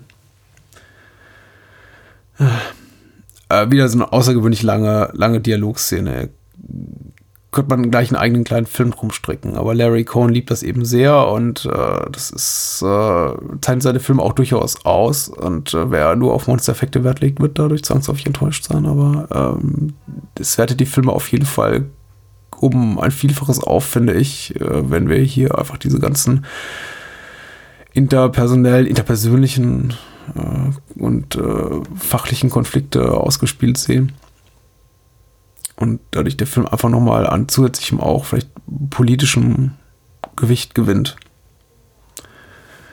Ja, David Carradine. Schade, dass er so früh gehen musste. Also für mich für mich bleibt Carradine oder Dean, ich sag jetzt mal Carradine, ewig der Mann, den man gerne dafür verantwortlich macht, dass äh, Bruce Lee keinen großen Durchbruch im amerikanischen Fernsehen hatte. Ich höre sehr gerne Audiokommentare und äh, gucke mir äh, Special Features an mit ähm, äh, von Regisseuren zumindest oder Autoren, die von der Genese von TV- oder Filmprojekten erzählen. Und immer wieder wird eine Geschichte gern berichtet, die, äh, wenn es dann eben um Bruce Lees Karriere geht oder David Carradines Karriere, nämlich dass er ja derjenige war, der quasi die äh, mit, den, mit, Kung Fu, mit seiner mit seiner äh, Darstellung des, der, der, der Kane-Figur in Kung Fu quasi Bruce Lee die Rolle weggeschnappt hat, die Lee auf den Leib geschrieben war. Aber ich glaube, so kompliziert ist die Geschichte dann doch nicht. Ähm, also David Carradines übrige Lebensgeschichte ist auf jeden Fall viel interessanter als diese halbwahre Anekdote. Er, kommt aus einer Schauspielerfamilie, ist der Sohn von David Carradine, hat äh, gefühlte vier bis acht Brüder, die auch noch Schauspieler sind. Sein ähm, Vater John Carradine war legendärer Western- und B-Movie-Darsteller, aber eben nicht nur kleinere Produktionen, nicht nur in kleineren Produktionen tätig, sondern eben auch viel, sehr viel für John Ford. Er spielte unter anderem eine große Rolle in äh, Grapes of Wrath, äh, Früchte des Zorns. Und ähm, John Carradine auf jeden Fall immer beliebt für erinnerungswürdige Nebenrollen in großen und kleinen Hollywood-Produktionen. Um jetzt mal etwas vom großen Ende des Spektrums zu nennen, wahrscheinlich Aaron in die Zehn Gebote und das äh, eher kleine, nicht so beeindruckende Ende des Spektrums wäre dann wahrscheinlich sowas wie ähm, Astro Zombies, wo, er eben auch mitwirkt in einer größeren Rolle. Ähm, David Carradine, wie gesagt, war äh, schon lange befreundet mit Larry Cohn, sogar noch vor sei, seiner, seiner Corman-Zeit. Äh, er arbeitet zusammen, er wirkte zusammen mit äh, Cohn in, ja, in so einer Art Theater AG während seiner Militärzeit in den frühen 60er Jahren. Ich glaube, von 60 bis 62 war es, dass David Carradine einbezog, eingezogen wurde und er quasi immer schon so großen, großen künstlerischen Anspruch hatte, also eine künstlerische Ader und sich dann auch mit Larry Cohen zusammentat, der als äh, Regisseur wirkte dann in diesem kleinen, in dieser kleinen äh, äh, Theatertruppe der Soldaten. Später dann äh, nach seiner Fernsehzeit dann auch versuchte in ähm, Kinoproduktion Fuß zu fassen. Also David Carradine, ich rede nicht mehr von Cohen. Das, was ihm auch nie so richtig gelangt, das gilt eigentlich für viele Darsteller, die, die von denen wir heute sprechen. Ich glaube, der Einzige, der wirklich noch eine sehr, sehr große, sehr auch gut bezahlte Karriere hat, ist Michael Moriarty, weil er eben sehr, sehr viel Fernsehen macht. Aber für David Carradine hat nach, nach Kane nicht mehr so richtig funktioniert. Ähm, aber was nicht heißt, dass er nicht auch trotzdem tolle Filme gemacht hat. Unter anderem eben äh, Boxcar Bertha, Frühwerk von äh, Scorsese, zu Deutsch Forst der Rebellen. Äh, ein richtig tollen Film, äh, äh klassischen Exploitationer für Roger Corman, Death Race 2000, Frankensteins Todesrennen, Spitzenfilm, Spitzenfilm. Ähm, Long Riders von Walter Hill, wo er eben auch an der Seite seiner Brüder spielen durfte. Und auch ein ganz fantastisches Werk ist. Es war Anfang der 80er und äh, zuvor hat er noch gespielt äh, eine Vierfachrolle in Circle of Iron. Circle of Iron nach einem äh, Skript von Bruce Lee, überraschenderweise. Ja. Naja, betreffend die ganze Bruce Lee-Geschichte und Kung Fu und die Rolle des Kane. Kurz zusammengefasst, Lee hatte Ende der 60er Jahre eine Serienidee entwickelt über einen äh, Kung Fu-Kampfkünstler im Wilden Westen, um das mal ganz verkürzt zusammenzufassen, und diese erfolglos gepitcht und dann haben eben auch an Warner und an Paramount und an andere Studios und äh, hatte sich dazu auch mh, 70, 71 ungefähr im öffentlich in Fernsehinterviews geäußert und es schien also merkwürdig verdächtig, also es schien wie ein merkwürdiger Zufall, dass dann ausgerechnet im Folgejahr, nachdem quasi auch Bruce Lee in Talkshows mit dieser Idee hausieren ging und sagte, ich habe da mir was ausgedacht und das könnte man ja mal machen, dann ausgerechnet ein, ein weißer Amerikaner wie äh, Carradine die Hauptrolle in Kung Fu übernahm, eine Hauptrolle, die eben wie äh, gemacht zu sein schien für einen ähm, äh, asiatisch-amerikanischen Darsteller. Und Star, der eben Lee auch war. Ende der 60er, Anfang der 70er Jahre. Aber es war uns nicht vergönnt und rückblickend ist es natürlich auch schwierig, äh, David Carradine von dieser, dieser Rolle zu lösen und jetzt im Nachhinein äh, rückblickend zu sagen, naja, schade drum, weil David Carradine hat es ja auch gut gemacht. Cohn, was Cohn jedenfalls gemacht hat, war in den letzten 15 Minuten wirklich alle Konventionen dieses Subgenres Monsterfilm komplett zu zerschmettern und hier uns ein, ein waschechtes Krimi-Procedural zu, zu zeigen. Und äh, auch hier sehen wir wieder ein schönes, schön, schön einfallsreiches Kamerasetup, also schon leider gerade schon wieder vorbei. Äh, denn, also erwartungsgemäß gibt ja dieser karg eingerichtete Konferenzraum optisch nicht viel her. Das ist äh, deutlich sichtbar und die Kamera kann man auch nicht wahnsinnig interessant alternativ positionieren, um den Zuschauer hier vorlockende Rufe zu entlocken. Also deswegen bringt Cohen hier durch die Positionierung seiner Charaktere wirklich interessant ist. Die Einstellungen lässt seinen Darsteller, ich glaube, es ist Malachi McCord, ich bin mir auch nicht so sicher, zuerst hinter, hinter David Carradine stehen und dann quasi so einmal um ihn rumlaufen, bringt ihn in den Fokus und ähm, lässt ihn dann tatsächlich in den Vordergrund der Szenerie äh, stellen, was nochmal die Autorität des äh, Commissioners, der, den, den Malachi McCord hier spielt, äh, unterstreicht. Und ähm, das Ganze endet dann mit einer vergleichsweise konventionellen über die Schulter Gegenschussmontage, wo dann auch Carradine und McCord auch äh, hierarchisch wieder auf Augenhöhe sind. Hier mal ganz genau auf achten, ein paar Einzelbilder lang, ganz, ganz kurz.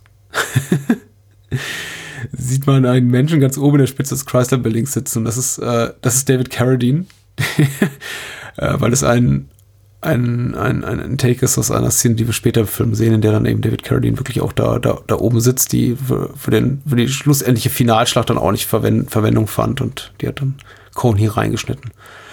Auffällig ist dann auf jeden, ist auf jeden Fall, wie ranzig es da oben aussieht auf der Spitze des Chrysler Buildings. Also nicht ranzig, sondern unaufgeräumt mit Bauplaner, die aus den Rundbögen da rausflattert und das hat auch einen erklärbaren Hintergrund und vielleicht hebe ich den mir, mir den fürs Finale auf.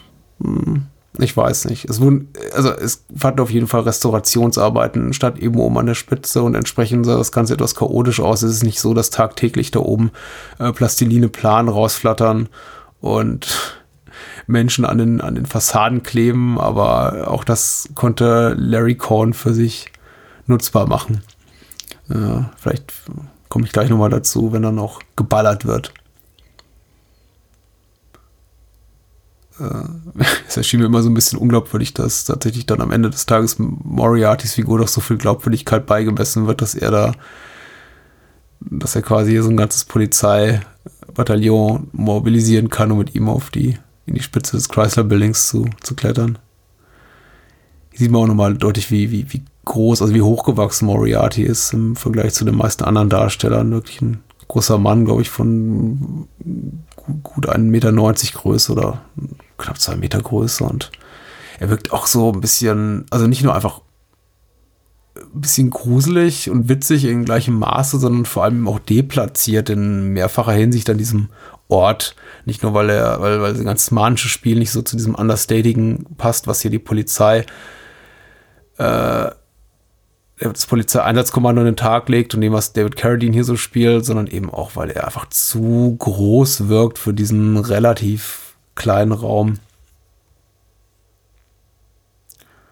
Dass, äh, dass David Carradine und die Polizisten hier gleich ähm, Maschinengewehre abfeuern, sorgte laut Cohen offenbar für einige Aufregung in den lokalen New Yorker Nachrichten.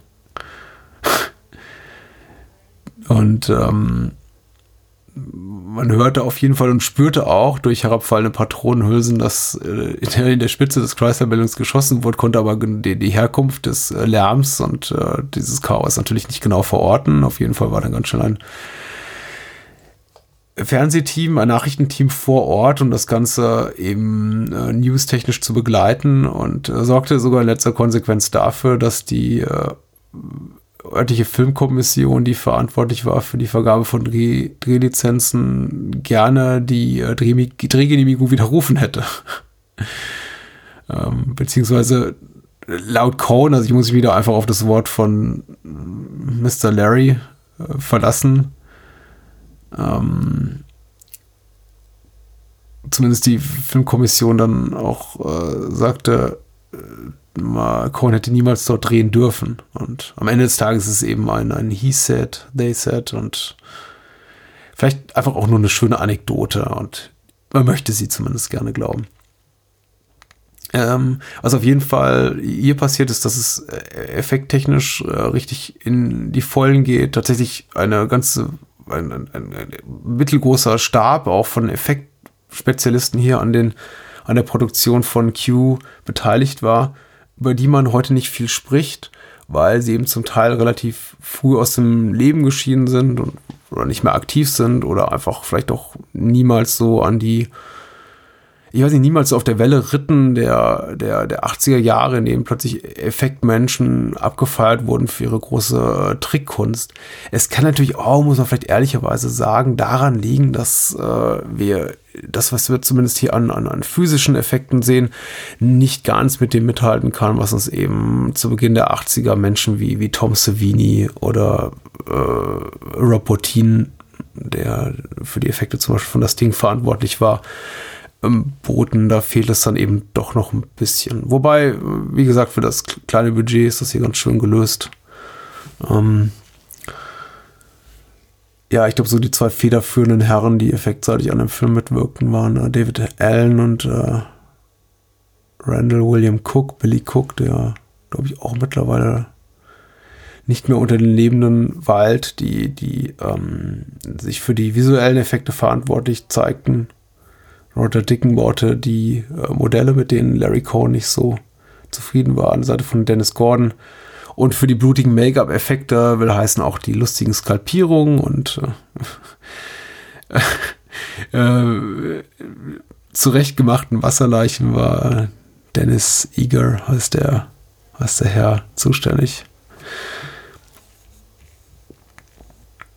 Und äh, wir steuern geradewegs aufs äh, große Finale zu und jetzt darf auch äh, David Carradine nochmal noch mal seinen, seinen Actionblick loswerden und so halb an der Kamera vorbeigucken und sagen, so, Alter, jetzt geht's los.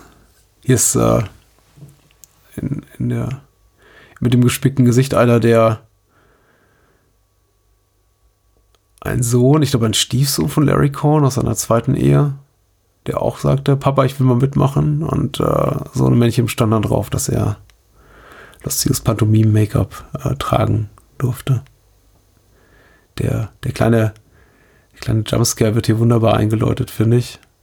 Durch den Lenkdrachen in der Ferne, der natürlich dafür sorgt, dass sich äh, unser Auge, also das Auge des Zuschauers, auf den äh, Lenkdrachen in, in, am Horizont konzentriert und uns, glaube ich, deswegen auch äh, es uns überrascht, wenn dann unmittelbar vor der Kameralinse das Monster vorbeigerauscht kommt. Wobei ich zugeben muss, dass es vermutlich auf dem Fernsehbildschirm weniger gut funktioniert als auf der Kinoleinwand. Ähm, die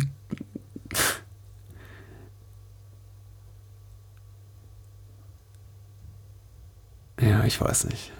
Ich freue mich über das Amadeus, über das Amadeus-Shirt. Ich finde sowieso beeindruckend, dass, äh, dass äh, irgendjemand mit Shirts größerer äh, Programm-Kinofilme wie äh, dem Milos Forman-Film Am Amadeus rumläuft, aber vielleicht ist es ja auch eine Bezugnahme auf das Theaterstück. Also, ich weiß es nicht. Hier noch ein kleiner hingemalter Schatten, kaum erkennbar ja, ich wünschte, ich könnte Q auf äh, Blu-ray sehen oder in HD kann ich leider nicht. Die äh, das schrammelige Blue Underground DVD, die ich hier vor mir habe, äh, erlaubt kaum, das äh, den Schatten des Monsters wahrzunehmen. Stattdessen aber äh, kann man sich dann eben ausführliche, ausführliche Art und Weise erfreuen an den ganzen Einstellungen authentischen New Yorker Straßenlebens der frühen 80er Jahre. Einer Zeit als New York, so habe ich mir zumindest sagen lassen, noch vollkommen anders aussah, als es heute aussah. Und äh, die Filme dieser Zeit belegen das eben. Es ist eine interessante Stadt und da passiert sehr viel äh, Schabernack. Und ich glaube, heute könnte man gar nicht mehr glaubwürdig vermitteln, dass tatsächlich Blutstropfen aus dem Himmel auf New Yorker Passanten am, am, am äh, auf den Straßen New Yorks runtertropfen und irgendjemand würde äh, das noch wahrnehmen als ah, komisch, aber naja, hm, vielleicht doch ein Tag wie jeder andere. Ja, hier im Lagerhaus treffen wir nochmal, treffen wir auf ein weiteres Mitglied der erweiterten Cohn-Filmfamilie, beziehungsweise auf die, äh, auf ein Familienmitglied von David Carradine.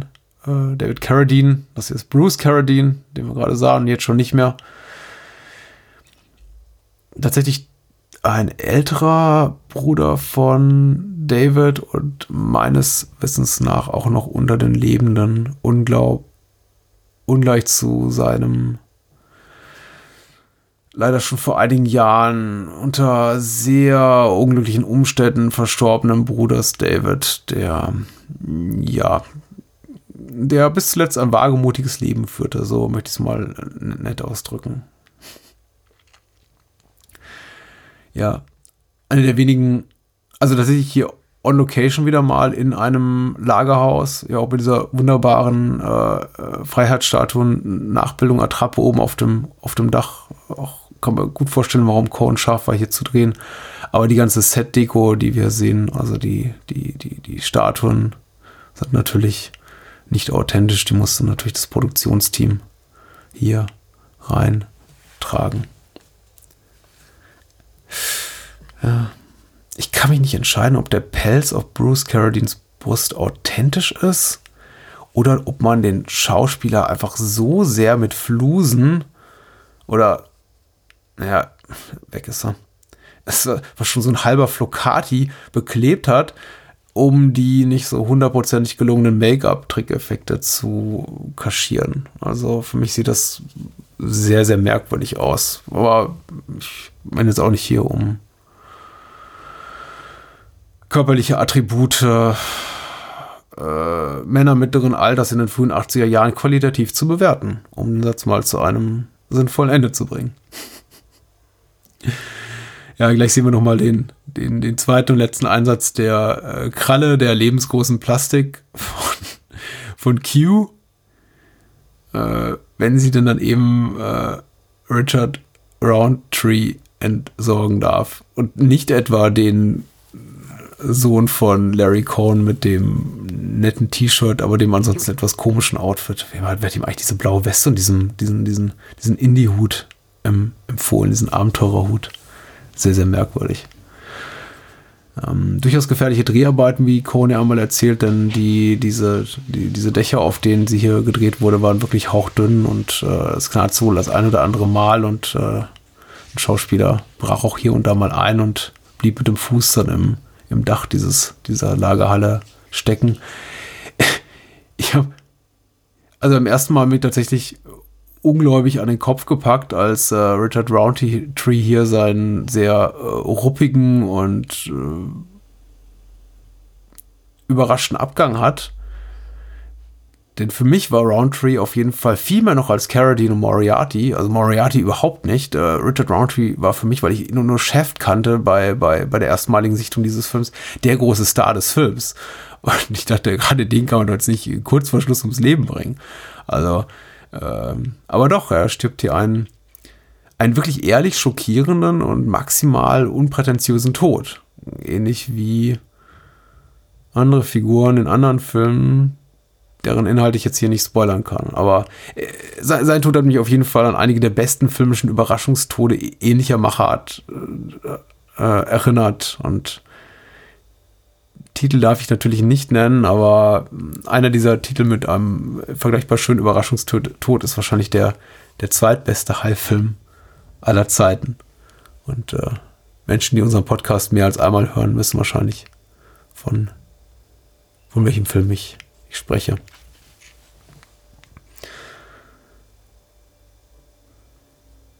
also dem geringen Budget zum Trotz, was heißt zum Trotz, trotz des geringen Budgets, so sollte der Satz anfangen, äh, muss man wirklich sagen, der Film ist aber durchaus auch äh, gefällig, also durchaus für ein, ein Mainstream-Publikum auch tauglich. Deswegen überraschte es mich wirklich so zu hören, dass äh, Larry Cohn und seine Produzenten wirklich mit diesem Titel nach Abschluss der Dreharbeiten auch hausieren gingen. Der Film wurde unabhängig produziert, jetzt auch bereits, habe ich jetzt auch schon ein, zwei Mal erwähnt, und äh, sie haben es eben nicht geschafft, ihn an, an große Studios zu verkaufen. Warum auch immer. Also unter anderem, ich glaube, Universal und, und, und Paramount haben, haben abgelehnt. Und letztendlich haben sie die dann eben in, je nach Land an unterschiedlich große Verleiher bei unterschiedlich großen Verleihen auch untergebracht und auch entsprechend größeres und mal auch wieder ein kleineres Publikum erreicht. Mich überrascht das schon so ein bisschen, weil what's not to like? Also tatsächlich ist das jetzt nicht äh, keine schwere Kost und äh, unverkäuflich, unverkäuflich im doppelten Sinne, eigentlich nicht an Verleih unverkäuflich und auch nicht für Kinozuschauer unverkäuflich, denn der Film hat eben Blut, Sex, Gewalt, Action, Drama, Humor. Ja. Ich, ich finde es wirklich, oh, hier, also ich finde es wirklich aufregend, diese Cops an den, in den Metallkörben zu sehen, an der, an der Fassade des äh, Chrysler Buildings. Diese wurden dann natürlich für, äh, nicht für die Dreharbeiten platziert, sondern für die Handwerker, die dort an der Restauration der Chrysler Buildings, hier sagen wir übrigens gerade nochmal die Einstellung von David, es geht alles so schnell von David Carradine hier in der, in der, in der, in der Chrysler Building Spitze. Da schießt er. Mhm. Und äh, ja, wie gesagt, ich finde das wirklich aufregend hier mit den Polizisten in Metallkörben, die natürlich keine Darsteller sind oder keine Stuntmen, sondern die tatsächlichen Bauarbeiter oder Handwerker, die die Fassade des Chrysler Buildings äh, renoviert. Natürlich nicht für diese Nahaufnahmen, die wurden dann an einem Set gedreht. Und das wiederum sind kleine Knetmännchen, die dann immer mit Stop-Motion-Tricktechnik Trick, Tricktechnik animiert wurden. Ähm, und äh, ja, Cohn hat eben die Handwerker rekrutiert, um sie in Polizeiuniform zu stecken und äh, sie quasi Spielzeugpistolen hat abfeuern lassen und die die äh, Blitze des Mündungsfeuers wurden dann eben später einfach mit klassischer äh, Zeichen-Tricktechnik da, da rein animiert und auf das Filmbild gelegt. Ähm, wirklich herrlich. Und hier sehen wir auch richtig schon mal die Patronenhülsen fliegen und die sind eben neben dem ganzen. Ja, den Lärm dürfte man noch nicht mal gehört haben auf ungefähr 300 Meter Höhe, aber wahrscheinlich, äh, also es sind die Patronenhülsen, die am Ende des Tages wirklich maßgeblich dafür waren, dass das äh, Nachrichtenteam, das New Yorker Nachrichtenteam hier alarmiert wurde und äh, sich berufen fühlte, darüber zu berichten, dass hier gerade etwas sehr, sehr Merkwürdiges an der in der Spitze des Chrysler Buildings sich, sich zuträgt. Denn die flogen natürlich auch runter auf die Straße. Q ist, Q ist auf jeden Fall schon ganz schön lidiert. Und also das, ich bin, ich habe es ja bereits angedeutet, mit den Trickaufnahmen nicht immer zufrieden. Ich glaube, Cohen war es selber nicht. Ich finde gerade so die ähm, Aufnahmen des Monsters aus großer Distanz nicht immer gelungen. Aber ich finde tatsächlich, wenn man hier nur so einzelne Körperteile sieht, also nur mal die Flügel, nur mal eine Kralle oder nur den Kopf wie hier gerade, das ist wirklich sehr, sehr, sehr schön gemacht. Äh, kann man nichts Schlechtes dran finden. Es hilft eben auch, dass das Monster hier an, an, äh, an, einem Ort ist, der, ja, sagen wir statisch ist, die Kameraeinstellung statisch ist, hier nicht, nichts wackelt und es tatsächlich auch für die, für die optischen Tricktechniker nicht so schwer ist, das Monster einfach im Bildkader zu platzieren. Hier fällt es runter. Viele der Aufnahmen, die äh, wir hier sehen, auch von den hysterisch äh, kreischenden Menschen äh, in den New Yorker Straßen, stammen aus God Told Me To. Das kann man auch tatsächlich nur wissen, wenn man, wie ich God Told Me To ungefähr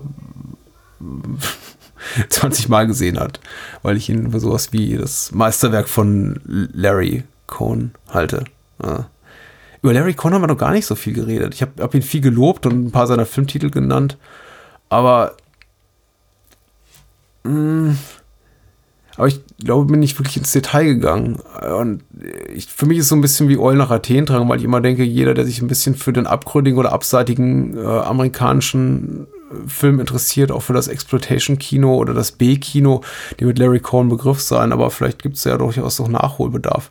Also ich würde mal sagen, wenn man wenig Zeit hat, um Larry Korn in aller Umfänglichkeit kennenzulernen, dann sollte man sich angucken, auf jeden Fall God Told Me To von 76. Ähm, sein, wie ich finde, Meisterwerk über einen psychopathischen Serienmörder in New York, der eben mit einem äh, Ziel, mit einem, mit einem, äh, weiß nicht, ein, ein Gewehr, ein, ein Rifle äh, von erhöhten Plätzen in New York Jagd macht quasi auf äh, Passanten und diese wahllos abzuschießen droht und das, äh, die Polizei ist auf der Jagd nach ihm und es wirkt jetzt, klingt jetzt nach sehr geradlinigen Thriller, aber geht eben dann äh, in Richtung mit denen ich zumindest damals nicht gerechnet habe beim ersten Mal sehen. Und ist, glaube ich, auch kritikerseitig sei sein beliebtester Film auf jeden Fall wirklich eine große inszenatorische Leistung. Ich finde, so allein nur aus äh, äh, Sicht des äh, von Larry Cohn als Drehbuchautor oder Story Developer ist seine frühe Columbo-Episode von 75, mh, mm, Annie Old Port in a Storm sehr gut. Äh, Donald Pleasant spielt hier die Hauptrolle. Ich glaube, zu Deutsch Wein ist dicker als Blut. Äh, sehr toll. Seine frühen Blaxploitation-Sachen sind natürlich auch ziemlich toll. Vor allem Hell Up in Harlem. Ähm, am mit am schönsten finde ich noch sein Regiedebüt Bone, der bereits erwähnte Film mit Jeffet Koto in der Hauptrolle, weil der für mich auch wieder ein, ein toller, toller Brückenschlag ist zwischen mh, hm, Komödie und wirklich eiskalter Suspense plus äh, sozialkritischem Anspruch und äh, politischem Statement. Das äh, kriegt eben Cohen immer sehr, sehr gut hin und das ist eben auch so ein Motiv, was sich durch seine späteren Filme zieht. Auf jeden Fall für, für alle was zu bieten. Und ha, das, das Böse steht doch einmal auf. Und nochmal. Und nochmal. Aber David Carradine weiß, wie man nachlegt ja, äh, Larry Cohns Karriere mittlerweile, was so die, die, die Qualität seines Schaffens betrifft, ein bisschen abgeflacht oder zumindest uninteressanter geworden, liegt aber auch nicht zuletzt daran, dass er eben auch nach seinem wirklich sehr, sehr großen kommerziellen Erfolg, den er mit Phone Booth hatte, dem Joel Shoemaker-Film, der 2002 rauskam, sich ein bisschen sehr darauf versteift hat, eigentlich immer das, das immer wieder gleiche Drehbuch äh, wieder und wieder zu schreiben und zu verkaufen und sich äh, komplett auf sein Dasein als mutmaßlich sehr gut bezahlter Drehbuchautor für große Studios zu beschränken. Und äh, nach Phone Booth hat er eben noch was äh, auch noch relativ bekanntes äh, Cellular gemacht. Oder ich glaube, Cell heißt er einfach nur in, ähm, in, in, in Deutschland. Uh, Captivity, uh, so auch so ein bisschen in die, in die Hostel-Richtung gehender. Ja, Torture Porn ist ein furchtbares Wort, ich benutze es nicht gerne. Folterhorror, Geiselnahme-Horror, Geiselhorror, wie auch immer. Eliza Dushku spielt, glaube ich, die Hauptrolle. Nicht der allerbeste Film äh, für Connected, einem auch eher mäßigen ähm, Menschen am Telefon. Action-Thriller schrieb er auch noch die Story. Das war dann noch mal ein Jahr später, 2008. Und seitdem, ja, hat er sich eigentlich weitgehend, glaube ich, zurückgezogen und lebt von den Tantiemen für seine alten Fernsehsachen, die er eben reichlich gemacht hat. Aber ja, seine größten künstlerischen Glanztaten liegen auf jeden Fall in den 70er und 80er Jahren und im Kino, nicht im Fernsehen. Und wenn ich sowas äh, nennen müsste wie eine Top 5 Larry Cohn, dann wäre es wahrscheinlich natürlich dieser Film Q, The Winged Serpent, beziehungsweise American Monster. Dann wäre es äh, vermutlich noch God Told Me To auf jeden Fall, Bone auf jeden Fall. Es wäre Hell Up in Harlem. Und um vielleicht nochmal etwas zu nehmen, so. Äh, seinen kommerziell erfolgreichsten Film auch noch dazu zu nehmen, äh, It's Alive, Wiege des Bösen, der auch noch zwei Sequels nach sich zog, die äh, Cohen ebenfalls geschrieben und inszeniert hat und die dann einfach auch weder künstlerisch noch kommerziell annähernd so erfolgreich waren. Ja, zumindest im dritten Teil hat dann nochmal Michael Moriarty mitgespielt. Ja, und wem das Ganze noch nicht reichte, also mein Kommentar zu den Parallelen zu Godzilla, der Batsch, sieht hier nochmal am Ende den, äh, die Einstellung, die diesen Film beendet und die auch in der exakt gleichen Form Godzilla von Roland Emmerich 1998 beendete. Hm, also unwahrscheinlich, dass man sich hiervon nicht hat beeinflussen lassen. Ich hoffe, es hat ein bisschen Spaß gemacht, mit zuzuhören. Ich mag Larry Cohn sehr gerne. Ich mag sein ganzes Werk sehr gerne. Er hat bisher für mich keinen enttäuschenden Film gemacht. Äh, es gibt schlechtere Filme auch von ihm. Wie gesagt, die, die Wiege des bösen Sequels, finde ich, sind nicht die stärksten und äh, The Stuff bei The Stuff und äh, später äh, The Ambulance spätestens wird schon bemerkbar, dass sein sein Gefühl für, sagen wir mal, die, Zeit, die, die, die Themen unserer Zeit nicht mehr ganz so sicher ist, wie es in früheren Jahren der Fall war. Aber tatsächlich ist alles, was er so gemacht hat, bis inklusive Q, wirklich am Puls der Zeit mit sehr, sehr schlauen Statements zum zeitpolitischen Geschehen, auch äh, sehr smart im Aufgreifen von Erzählmustern, die wir alle so kennen und äh, darin sie ad absurdum zu führen und ihnen einfach neue Aspekte abzugewöhnen, wie jetzt zum Beispiel einfach mal ein 15-minütiges Procedural in Monsterfilm reinzuschmeißen. Also relativ toll. Das war Q und mein Name ist Patrick, hört weiterhin Bahnhofskino und die Bahnhofskino Extended Edition und äh, ich hoffe, der Audiokommentar war nicht zu gemütlich, will heißen, trotzdem ein bisschen informativ, wenn auch relaxed. Bye bye.